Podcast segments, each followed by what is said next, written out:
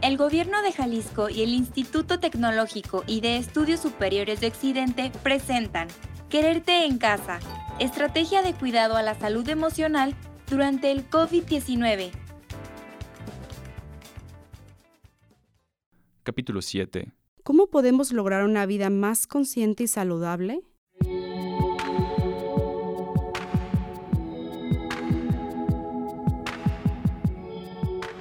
Bienvenidos a otro capítulo de Quererte en Casa. Hoy hablaremos sobre la importancia de conectarnos con nosotros mismos a través de hábitos saludables. Este tema se vuelve aún más relevante en la actualidad, en donde estamos viviendo un aislamiento preventivo. Hace unos meses teníamos actividades rutinarias que nos impedían conectar con nosotros mismos, escucharnos y estar presentes. Vivíamos en un constante piloto automático que nos impedía disfrutar de lo cotidiano, de nosotros mismos. Hoy, debido a esta nueva realidad que nos mantiene en casa el mayor tiempo posible, podemos reconocer las oportunidades de mejora.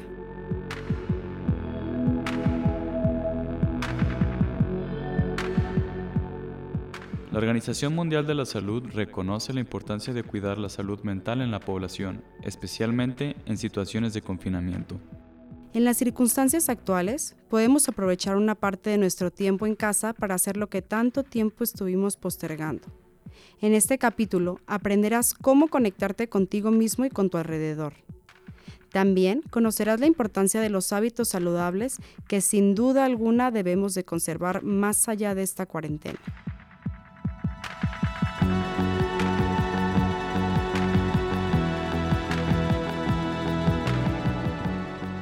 Un estudio publicado en la revista Biological Psychiatry menciona que la meditación consciente cambia el cerebro de las personas que la practican y tiene posibilidades de mejorar su salud.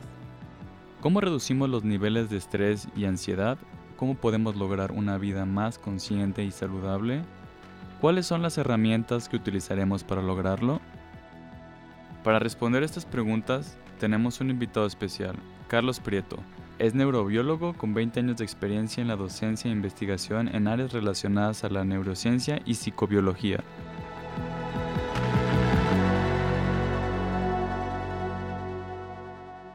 Hola Carlos, bienvenido. Qué gusto tenerte en el programa. Bueno, pues el, gusto es mío, el honor, el privilegio. Muchas gracias por la confianza. Para comenzar, ¿nos podrías platicar un poco sobre la importancia de conectar con nosotros mismos por medio de la meditación? Me gustaría primero comenzar hablando de la palabra contemplación o, contemplare del, latín, que eh, está compuesto por, por, dos estructuras. Primero, com, cum, que quiere decir integrar o juntos, pero también el templum o eh, contemplar el templo, observar integrando el cuerpo podría ser una buena, mm, bueno, una buena interpretación de la palabra. Y en la actualidad, eh, las ciencias contemplativas en lo general y la neurociencia contemplativa en lo particular se ha convertido en, en un paradigma de la salud por, por sí mismo.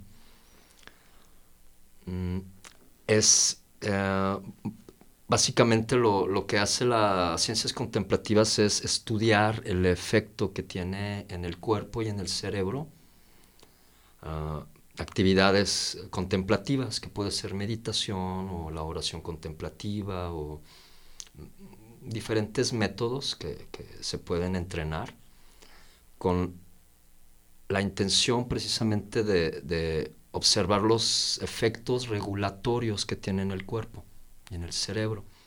Brian Weiss, médico y psiquiatra estadounidense, asegura que cuando somos capaces de calmar nuestra mente, beneficiamos de manera directa a nuestro sistema inmunológico, cosa que es de suma importancia con el COVID-19, pues el estrés llega a ser muy dañino para nosotros, perjudica el sistema inmunológico y puede causarnos todo tipo de malestares físicos y emocionales. ¿Cómo se puede empezar a meditar? Creo que una buena forma de comenzar a, meditar con vías a trabajar en nuestra salud es, ah, pues uno puede comenzar con autores, ¿sí? algunos autores yo recomendaría involucrarnos en el paradigma del mindfulness científico, pero ah, se recomienda sobre todo buscar un grupo de práctica o buscar a, expertos eh, sobre la materia. ¿Qué beneficios nos traerá a nuestras vidas teniendo en cuenta esta nueva realidad?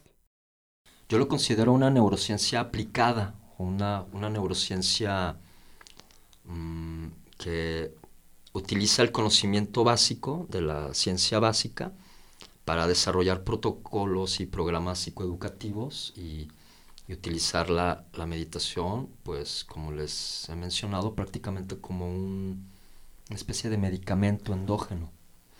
Mm, y bueno, creo, que a partir de ahí lo, más importante es mantener nuestra salud. ¿no? Hace rato le decía a un paciente que para, para acompañar, primero hay que estar presentes. Y es parecido, ¿no? Si, si queremos mm, ayudar a las personas a, regular las emociones, por decir un ejemplo, pues mm, lo posible yo debería ser capaz de regular mis emociones. ¿Por qué es importante conocer y aceptar las sensaciones que hay en nuestro cuerpo? Bueno, eh, esto, esto de hecho es la, base de la práctica. Comenzar a establecernos en, el cuerpo nos ayuda a, enfocarnos en un fenómeno que está ocurriendo en el presente.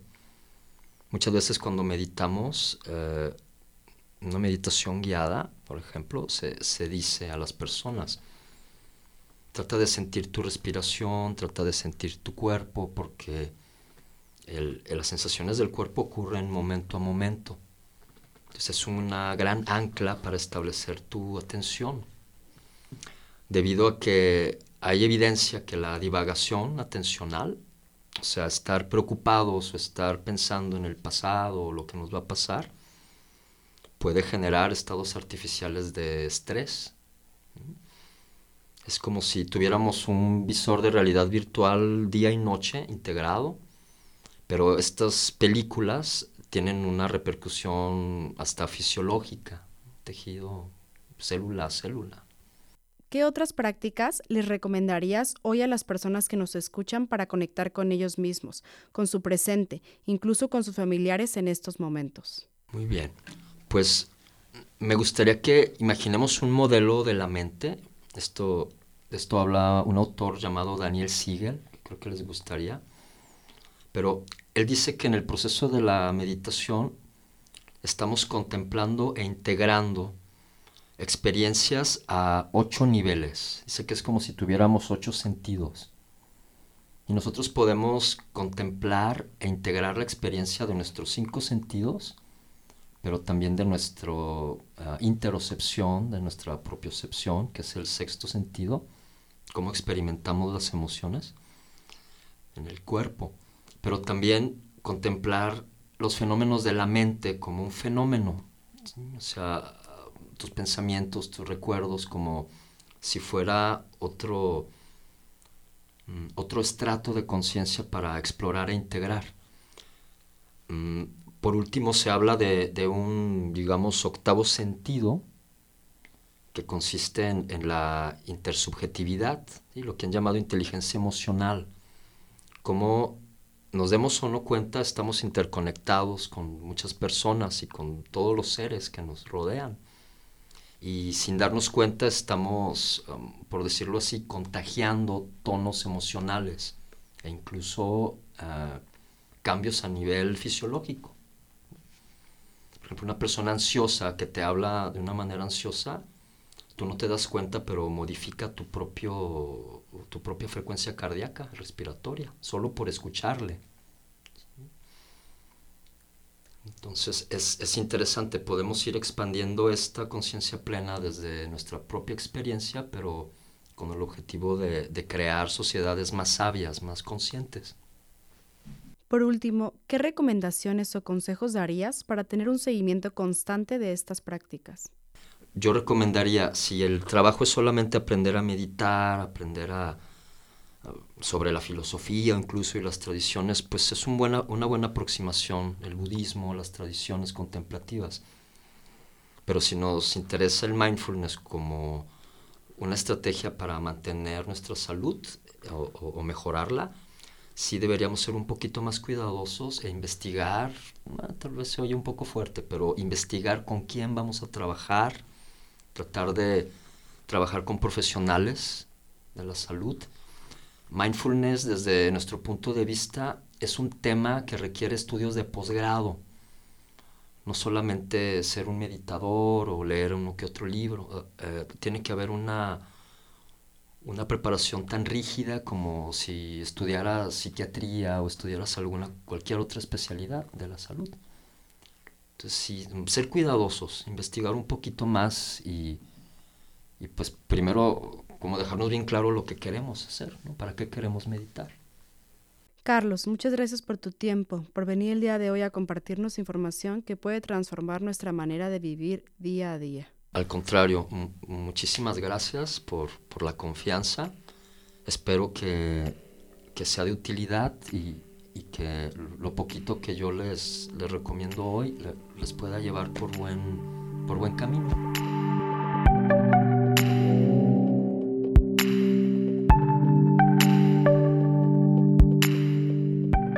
es válido pedir ayuda. Todo va a estar bien y hay que cuidar de nosotros y de quienes nos rodean. No estás solo.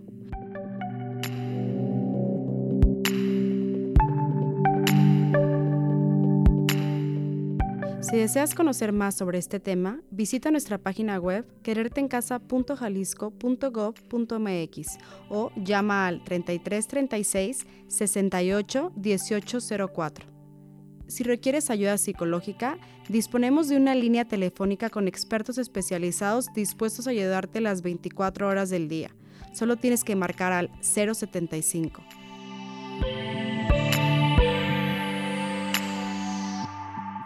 Recuerda, cuando te cuidas, nos cuidas a todos. Esto fue Quererte en Casa, una producción del Gobierno de Jalisco y del Instituto Tecnológico y de Estudios Superiores de Occidente parte de la estrategia de cuidado a la salud emocional durante el COVID-19